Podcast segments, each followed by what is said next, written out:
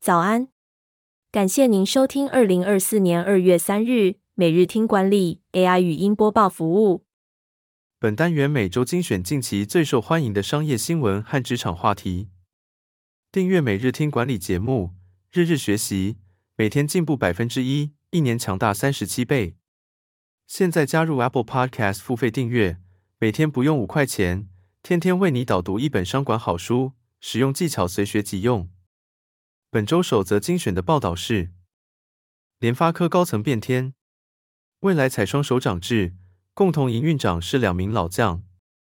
联发科技宣布高层人事异动，总经理陈冠洲未来将担任总经理暨营运长，执行副总暨财务长顾大为则担任共同营运长及公司执行副总经理暨财务长。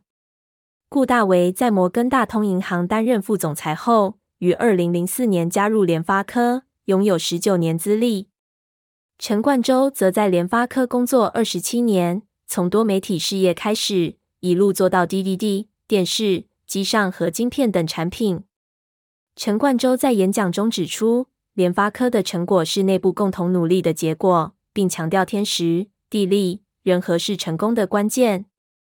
这项人事异动开启了联发科的接班布局，未来将由陈冠洲和顾大为共同担任重要职位，为联发科的发展带来更多机会。第二则要带您关注。坐拥五千两百亿年营收，运动界大卖场迪卡侬如何转型成为巴黎奥运 NBA 合作伙伴？法国运动品牌迪卡侬成为全球第二大运动用品零售商，二零二二年营收达到新台币五千两百零八亿元。迪卡侬以平价商品和大卖场式营业方式受欢迎，并建立了一条龙的供应链，从设计到物流全包办。迪卡侬正在重新定位，将七十多个自有品牌整合成十二个，并在研发中心聘请专业运动员协助改良和开发运动用品。迪卡侬的目标是成为一个专业的运动品牌，为专业运动员设计体育服和用品。此外，他们还与 NBA 签署合作伙伴关系，也因为巴黎奥运成立了专业的顾问团队，并开始进入企业合作领域。第三则产业要闻是，三成员工抗拒重返办公室，理由是因为不想见到老板。包含 Google 在内，愈来愈多企业要求员工回到办公室上班，并将实体出席列为考绩的衡量标准之一。近期一项调查发现，有百分之三十的工作者指出，如果老板不在办公室，他们更愿意回去上班。另一方面，员工不想回办公室的原因也包含高昂的通勤成本、不满意现存的办公空间等等。许多公司希望团队实体出席，但过于强硬的做法会造成雇主和员工之间的裂痕。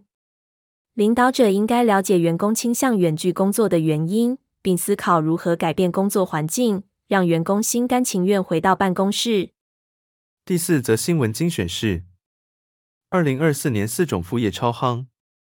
逾九成上班族想当斜杠，哪些好机会鲜为人知？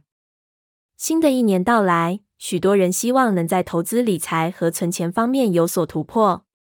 然而，仅节流而不开源，想要在通胀时代存钱并保持消费水准是困难的。根据调查，台湾高达百分之九十二点六的人表示有成为斜杠族的意愿。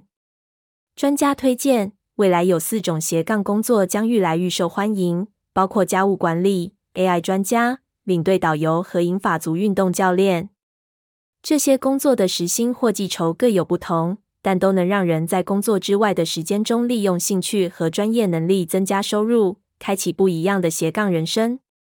最后带您关注：研究指出，超过六成年轻人认为企业文化比薪水更重要。近期有研究指出，对百分之六十五的千禧世代来说，企业文化比薪水更重要。企业文化低劣将导致百分之二十以上的离职率，造成组织损失两千两百三十亿美元。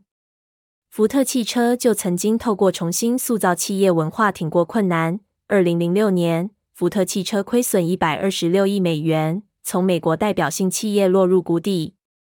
福特汽车邀请波音前高阶主管穆拉利担任 CEO。当时内部陷入报喜不报忧的氛围，为了解决问题，穆拉利决定打造透明与诚实的文化。他推动了企业流程再造会议。一开始，大家都不敢诚实报告，担心因为提出问题而被就责。随着时间推移，员工看见穆拉利的决心，体认到坦然说出进度落后，为的是让团队协助解决，愿意提出问题。在穆拉利的带领下，福特汽车从二零零六年的亏损到二零一三年穆拉利退休。获利突破七十亿美元。感谢您收听，点选说明栏可以观看每一篇报道的完整文章。